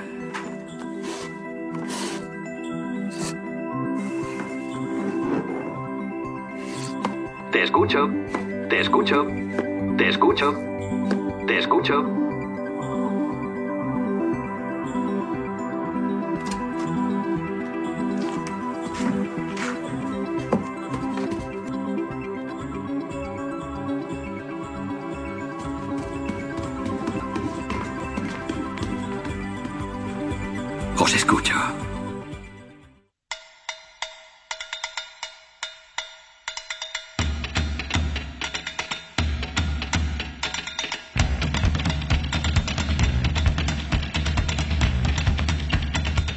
Vamos a hablar ahí de los de, de otros temas que nos quedan de la serie. Desde luego, el, el- el tema fundamental eh, es el tema de la, de la bueno, de la- precisamente el afrontar la, esta muerte, la pérdida, ¿no? El trauma que provoca eh, en el personaje principal y, y, bueno y, y los y alrededores, ¿no? Mm. Eh, también la, por supuesto la madre, el, el otro hermano que como eh, contaba antes Manel, pues también tiene sus circunstancias. El Jolín, hermano- a mí me parece muy tanto. curioso, por ejemplo, el hermano que en los flashbacks que vemos ese ese ese hermano, que es el que sobrevive, es el hermano bueno, es el hermano, el, el que es un pieza es Phil. Y el Sí, hermano, el- convencionalmente bueno. no, él siempre está, Sí. está atendiendo a su padre, eh, se le ve estudiando y haciendo los deberes mientras el otro, ese en el, en en accidente, en el accidente, que esto es muy significativo, él lleva el cinturón y Phil no. Y Phil, eh, justo antes de que eso, Phil, eh, que es el hermano que muere, le quita el cinturón Sí, y sí, él se lo vuelve a poner justo a tiempo. Entonces él, y un poco ese hermano la, su reacción tras la muerte de tra- tras la muerte de su hermano es, es convertirse en él, ¿no? Volverse pues el pieza que era su hermano, pues fumar porros, ¿no? todo, todo este tipo de cosas, ¿no? Cada uno lo afronta de una manera y, y desde luego, bueno, la- donde está el estudio precisamente es en el personaje de, de Jim Carrey y, y, bueno, ellos decían que, que tenía que tener mucho cuidado a la hora de afrontar esto en el tono, sobre todo en los primeros episodios, no querían que fuera algo especialmente dramático o sombrío desde el principio, que tuviera ese tono también un poco de absurdo, eh, porque bueno, iban a desarrollarlo a lo largo de de 10 capítulos, eh, toda esta transición. Pero bueno, no querían que fuese muy abrumador, ¿no? Desde el principio. Y yo creo que, bueno, en ese Em, sentido hacen un buen trabajo. Claro, hay una, una pregunta flotando también durante toda la serie, una pregunta supongo que existencial. ¿Se puede superar la muerte de un Claro. hijo? ¿Es posible? Sí. Seguramente no. Probablemente no. Bueno, la- cualquiera que, que haya vivido un, un hecho de este tipo y si no lo has vivido solo con imaginarlo, ¿verdad? Mm. Solo con imaginarlo, eh, dices, ostras, Sí. eh, ¿es posible sentir más dolor? ¿Es posible? Y si eso ocurre, ¿algún día lo podré superar? Hay un capítulo de A dos metros bajo tierra que yo siempre recuerdo en el que dicen que se ha puesto nombre a todo. O sea, quiero decir, cuando te quedas sin padre eres huérfano, ¿no? Cuando Mm. te quedas sin Sí. pareja eres viudo.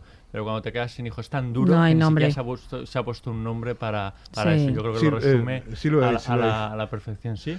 Precisamente, y además esto creo hace unos unos meses eh, salió en, en medios un grupo de padres. Ah, tienes razón, Un grupo sí, de, un padres han ¿no? acuñado un término que en estos momentos no recuerdo. Sí, han acuñado razón, un término un para término- definir, un- pero, pero efectivamente, pero han tenido que inventarlo. Claro, Sí, porque no hay que existe. darle no nombre. existe Sí, esta se ha palabra. extendido porque es un, es, es un tema, quiero decir, que parece difícil de superar. ¿no? Sí. Yo creo que además hay un planteamiento que tiene que ver con, con cómo es nuestra sociedad, que parece que la tristeza está fea como manifestarla, ¿no? Es el no seas triste, no estés triste, todo se supera, si haces estas cosas pues irá bien, ¿no? todo ese tipo de cosas y la serie ataca de raíz. Es eh, incómodo. Sí, es, ata- y la serie ataca eso de raíz. Él está triste, está, él duele, entonces tiene, tiene- quiere manifestar todo ese dolor, pero parece que la sociedad y no y toda la, no sé, mucha gran parte de la psicología positiva está, ¿no? Este placebo neoliberal de la psicología positiva, ¿no? Que es como te lleva todo el rato a Mr. tú no Wonderful. manifiestes, sí, el Mr. Wonderful no muestres dolor, El- eh, si haces determinadas cosas no se hará, la tristeza Pues y a los que- niños se les oculta además esta idea de la tristeza, pero los niños también están tristes a veces, entonces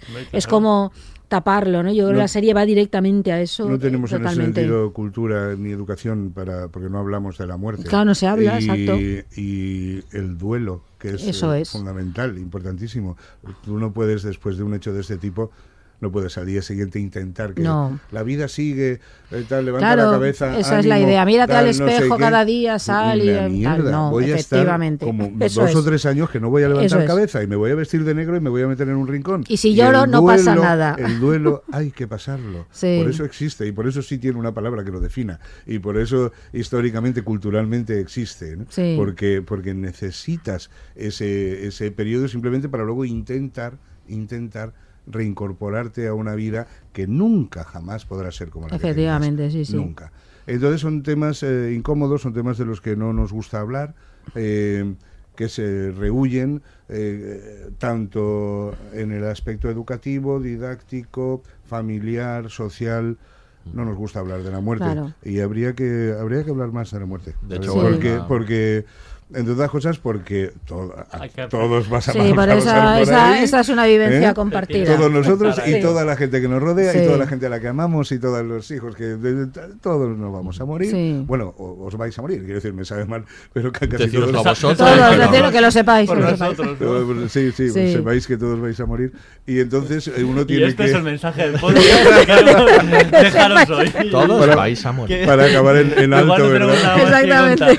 ¿no? Para acabar en alto con alegría y buen humor. No, no, pero, pero es que sería, claro, es, eh, afrontar cuando te pasen Sí. estas cosas, no, eh, no tenemos armas. No tenemos. No tenemos armas, no tenemos eh, mecanismos para enfrentarnos a esta, a esta situación. Y en esta serie eso está muy bien reflejado. Precisamente, precisamente es Jeff el que en el primer capítulo pretende comunicárselo a los niños, ¿no? Pretende, eh, su, su intención es esa, dar armas a los niños para saber qué hacer cuando esto sucede. Quiere, Explicar quiere algo hablar de la, natural. de la muerte es, muy bien, muy bien. y de paso que él quiere contárselo a los niños, quiere darle esas armas, quiere sanarse a través de eso. Él quiere contarlo también para sacarlo fuera, pero en cambio su padre le dice, eh, bueno, eh, mi- tú eres el que necesitas tu proceso de duelo, Mr. Pickles está bien, ¿no? sí, como exacto. esa- esa no, y parte, aparte ¿no? el negocio tiene que continuar y si hablas claro. de la muerte no hay negocio, ¿no? Es que Exacto. claro, la la muerte dramate. no, claro, no es un tema que, Que se pueda en un- sacar a los niños porque, claro, eso no vende, Claro. no funciona y nos van a cancelar el show. Claro que estamos en un capitalismo espectacular, de espectáculo, ¿no? Del parque de atracciones, es lo que pretenden que vivamos todo el rato. Entonces aquí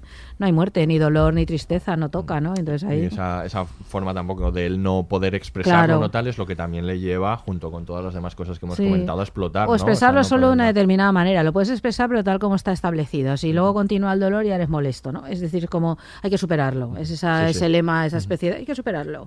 La Entonces muerte- él hay que superarlo. sí. Si no estás ahí, pues mal. Entonces, claro, él no encaja. Está Nos- desencajado completamente ahí. Nos incomoda mucho al resto. Claro, incomoda al resto. Nos exacto. incomoda al resto. Que tú estés mal porque te ha ocurrido. Claro, que eh, llores este- porque te ha pasado algo. Este caso y que, y que visto. no levantes cabeza y que pasen las semanas y que pasen los meses y que, y que eso incomoda mucho a los demás.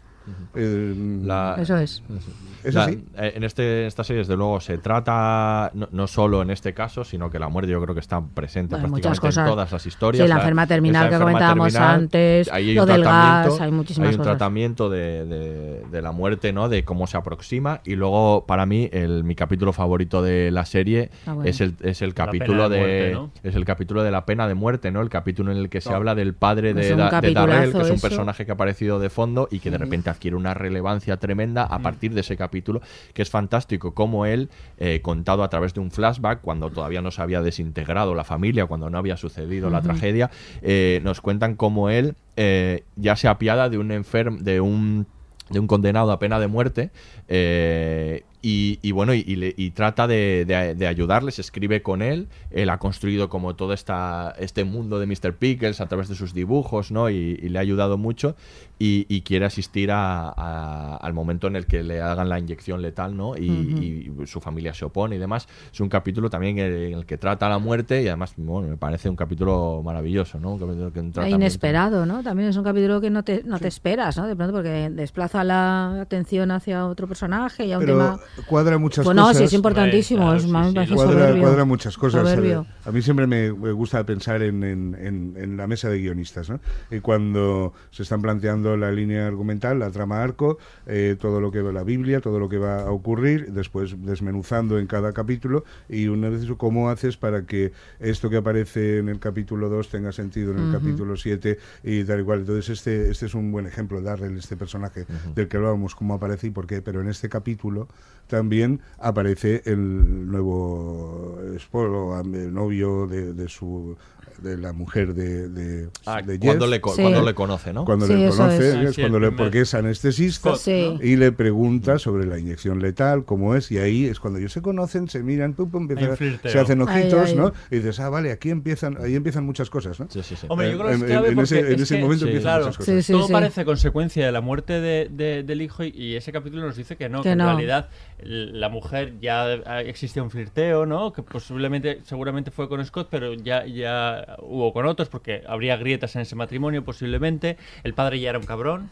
Eh, él- Efectivamente. él eh, tenía sus ex- excentricidades, ¿no? O sea, que no son unas excentricidades que llegan después de la muerte de, de su hijo, sino que forman parte de su, de, No. de su vida, ¿no? Y sobre todo nos cuen- lo cuenta, lo yo creo lo más importante es que él no sabía manejar muy bien a su hijo, porque tiene este momento en la cena, Ah, sí. cuando van a la Hombre, cena con totalmente. él, en la que él no sabe gestionar eso y, y le acaba le acaba llevando a un lado, le grita, ¿no? Y que es un poco de lo que él se arrepiente en el speech final este en el que en el que cuenta que no supo escucharlo. No, lo dice, yo asesiné a mi hijo, dice Claro, literalmente. Empieza así, ¿no? culpable todo el Empieza rato. así.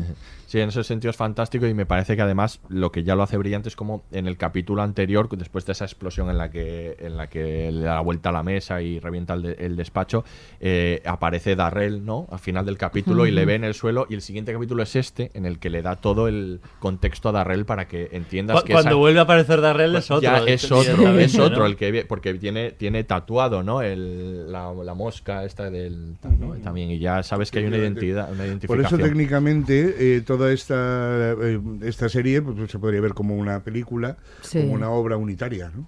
Porque eh, está todo está tan. Sí, bien relacionado sí. y tan implicado y por Sí, otra sí, parte es- total, es, muy de agradecer que sea tan que los capítulos sean tan cortos. Sí. Es muy de agradecer. Concentra mucho, no 25 despista minutos, nada. Ostras, en 25 minutos te has visto un montón de cosas, te han dado un montón Además de cosas son muy densos, para pensar, son- un montón de cosas para reflexionar y toda la eh, y, y toda esta mm, estructura global de la serie que no son eh, no es utilizar digamos una una trama y luego ir añadiendo cositas y quitar y este en este capítulo el protagonista será este en el otro será- no no todo tiene un sentido entonces claro en ese aspecto es un trabajo Sí. impecable técnicamente en cuanto a escritura carpintería de guion etcétera es, es impecable claro. Otro tema que pone encima de la mesa es el de las relaciones de familia y paternofiliales. Sobre ¿no? todo Porque las de padres e cuenta- hijos, yo creo, Padres e hijos, especialmente, Nos ¿no? cuenta a través de un flashback cómo su madre les abandonó. Las Eh, consecuencias, ¿no? También de, de cómo los- el- la ruptura de un matrimonio influye en. Y luego en tenemos, hijos. paralelamente a eso, la, la historia de la hermana con, con su marido y cómo Oh, esa historia también ella no quiere, al final no, no quiere divorciarse, no quiere desprenderse, le cuesta... También, gracias al flashback, entendemos, eh, eh, un- bueno, no sé si a ese, un flashback de, de pequeños, porque tiene tanto miedo, ¿no? Pues, y, y es por la propia ruptura de, de sus padres. Aunque yo creo que esa es la historia que, me, que, que- que más chirría, ¿no? La, Sí. la hermana con su Mm. marido, me cuesta más Pero luego está bien explicada, no es tan ¿no? divertido lo de cuando Sí, hablan del clarinete. El pues, bueno, ese, es- ese, ese diálogo ese es diálogo del clarinete y el clarinete piano. y el piano es excepcional. y la niña por detrás, pero toco mal entonces el piano. Yo creo- yo creo que siempre le Ese gustó diálogo el clarinete. Sí, sí, sí. No, estaba confundido. Sí, no, no, Pero esa historia es tremenda. Pero cuesta un poco arrancar, ¿no? Al principio dices... nunca más me acercaré a un clarinete nunca más tocarás el piano de la misma forma. No, y luego Sí, está sí. ahí con la niña, porque claro, los niños son muy importantes en la serie. Que ya no solo porque el programa sea eh, un programa infantil, donde tú siempre presupones al público, aunque no le veas, solo en determinados momentos, es que están los- el hijo de él y la niña. Y, entonces estos niños desmienten la imagen de la infancia que el programa tiene. Hombre, claro. Claro, todo el rato, porque el hijo de él está desmintiendo. El hijo se droga, claro, se comporta como un adulto, aunque tiene 13 años. Quiero decir, está, claro, también en su propio duelo y asumiendo como la personalidad del hermano perdido. Pero claro, va- hace un contrapunto brutal a la, a la idea que la serie ofrece de los niños, de eso, del mundo infantil, de, ¿no? De colorines y marionetitas y no sé qué, donde no hay muerte, no hay nada, y ves el hijo. Claro, el, el niño que ves, el niño, vamos, se carga absolutamente toda esa imagen, o incluso la sobrina también Sí, que no se come las que no verduras. se come las verduras, que grita, que tal, que entonces como como no tiene nada que ver la infancia que ellos presuponen en los niños de la real que vamos viendo en la serie, ¿no? Y juegan un papel importantísimo. Pero es que la presuponen de mentiras. Claro, de decir, mentiras. Es el propio padre, el abuelo, que quien se fuma eh, porros con su, Esa, con su nieto. Con su nieto. O sea, quiero decir, saben perfectamente que esa imagen proyectada no es la. Sí, no pero la mientras real, pero les hagamos igual. canciones tontas y ya está, y hagamos Eh, para los niños, ya, exacto. Sí, sí. Algo así, ¿no? Entonces ahí es muy, muy, muy, muy interesante.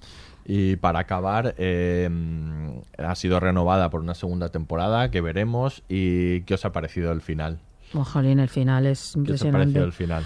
Bueno, Pero es que a mí me gusta. Sí, a mí también me gusta, es muy cabrón Ese- ese el final. momento- ese ups, ¿no? Sí. Cuando, Ups. pues, Ups. Perfecto, a mí me parece, me parece- Perfecto. me Es que lo parece el final entiendo. perfecto. es tremendo, pues, le- ves la recupera ves Sí, que se está y te recuperando. lo crees, ¿no? Te porque además, el, recuperación. porque además el novio, no, porque además el novio de la mujer te cae bien si el tipo se porta bien. Bueno, a mí, a mí no me cae bien. A mí tampoco. Bueno, pero vamos a ver, el tipo se porta bien, él está. A, a ver, yo creo que porta- hay ciertos aspectos de la vida en que no puede ser guay. Y es y cre- pienso que con la pareja, tu nueva pareja, y que uno en modo tan reciente, es imposible. Y él es demasiado guay, dan ganas Bueno, de la atropella. atropellarlo. Pero fijaos dan que, ganas de atropellarlo. fijaos que este, que este personaje a, a Jeff también le trata con reverencia, porque también es un también ha sido su Claro, espectador. es su fan. Claro, es un claro. fan. Entonces Claro. él está Claro. él está saliendo con la mujer de Mr. Pickles. Sí, sí, sí, eso es verdad. eh, cuidado, Eso es ¿no? O sea, verdad. y entonces, eh, claro, eh, cuando, cuando se hablan entre ellos, pues, el, el, el Carrie le dice de todo, porque tal, y aquel lo mira eh, como diciendo, sí, señor Pickles, ¿no? Eh, eh, no, no, no, no responde Cierto, como cierto. dos hombres enfrentados por una mujer, ¿no? verdad. ¿no? ¿Sabes? Sino que aquel sigue teniendo un, un, un éxtasis reverencial, ¿no? sí, hacia, hacia Pickles. Sí, y el final, pues sí, claro, muy bien, porque para que andarse con tonterías es perfecto. Es tremendo. Es perfecto, ya está bien, ¿no? Porque Perfecto. estás esperando toda la serie esto, ¿no? Hay un momento cuando rompe el despacho que dices, bueno, Estalla. ha explotado Sí, físicamente, es más ha interior, ¿no? Sí. Pero, pero ya aquí dices, no, me lo cargo. No, No, no, es impresionante. Es Y además muy bien resuelto, ¿no? ¿no? Visualmente Sí. y narrativamente que Sí. lo estropea y es el ups, final y adiós, ¿no? Es como ya veremos, ¿no? A mí me parece excelente. El final más te deja ahí clavada, ¿no? La, te quedas ahí clavada de un momento.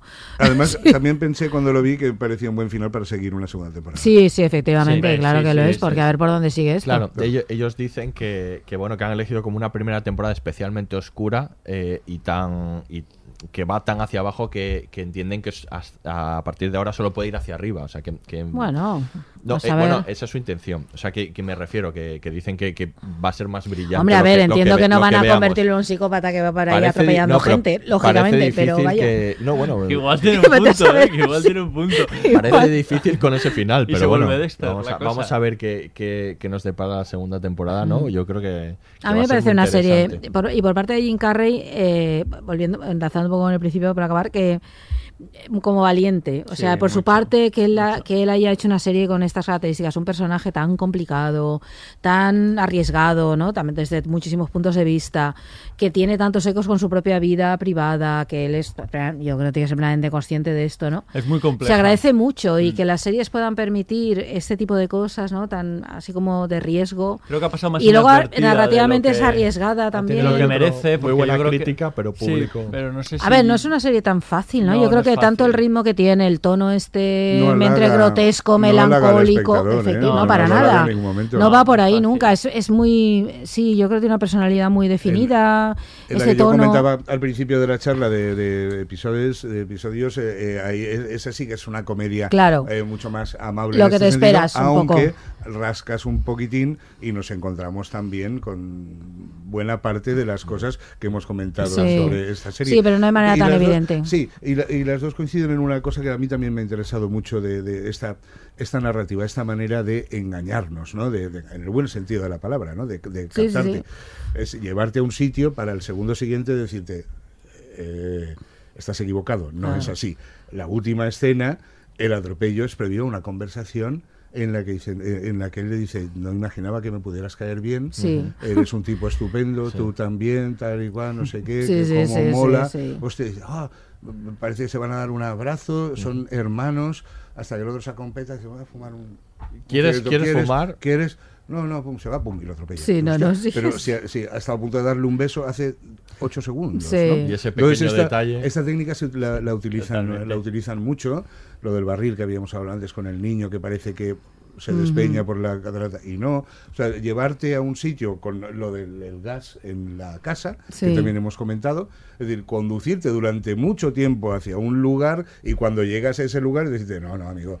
Estás equivocado, esto Claro. no es así. Claro. Te hemos engañado. En realidad ahora lo mata. Bueno, pero eso es todo lo. Por ejemplo. pero yo ¿no? creo que eso es un- todo lo complejos que somos, ¿eh? Es decir, como seres humanos, que al mismo tiempo te puede caer bien, pero lo, lo puedes odiar. Sí, pero es que hay- decir, es Y que hay ahí, ¿no? es mostrarlo veces en hay el un elemento que es el que te fracción hace de clic, segundo, ¿no? claro. Y dices, ah, es que no. Es que no, Ah, sí. es que este va, Pero- va pero- movido guay, pero... Estoy hablando un poco técnicamente. Sí, no, técnicamente sí, a mí técnicamente me parece excelente, sí. Técnicamente en el sentido narrativo, en el sentido Está de bien. En el sentido de calidad. Es muy inteligente, muy el- Los inteligente. guionistas te saben llevar a un lugar, ¿sabes? Y, y para luego tomarte el Sí, pelo. no, es que "Ah, constru- Sí. construida como... Bueno, de os recuerdo que se llama Kidding, ¿eh? Has- Tampoco lo has- la serie. Te lo has creído, Sí, te, has creído todo lo que te contaba, era mentira, no te das Sí, cuenta, era sí. mentira, pumba, ¿no? Pues nada, pues sí. Ahí el nombre de la serie, efectivamente. Es que se llama Kidding, Kidding. por algo.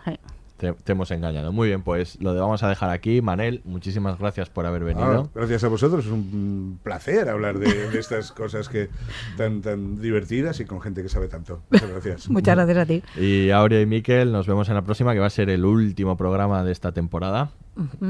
Y aquí se... des- ya, te- te- ¿Sientes no, ya nostalgia antes del tiempo? Tengo penilla. ¿Tienes penilla? Sí, Bueno. luego se me pasa. Bueno. Y te atropello. Sí. Podemos hacer un final a lo grande, así tipo Kidding. Final a lo grande. Pues aquí se despide el Laboratorio de Investigación de Series, el único podcast seréfilo que os ama y os escucha, pero os atropellaría. Hasta la próxima.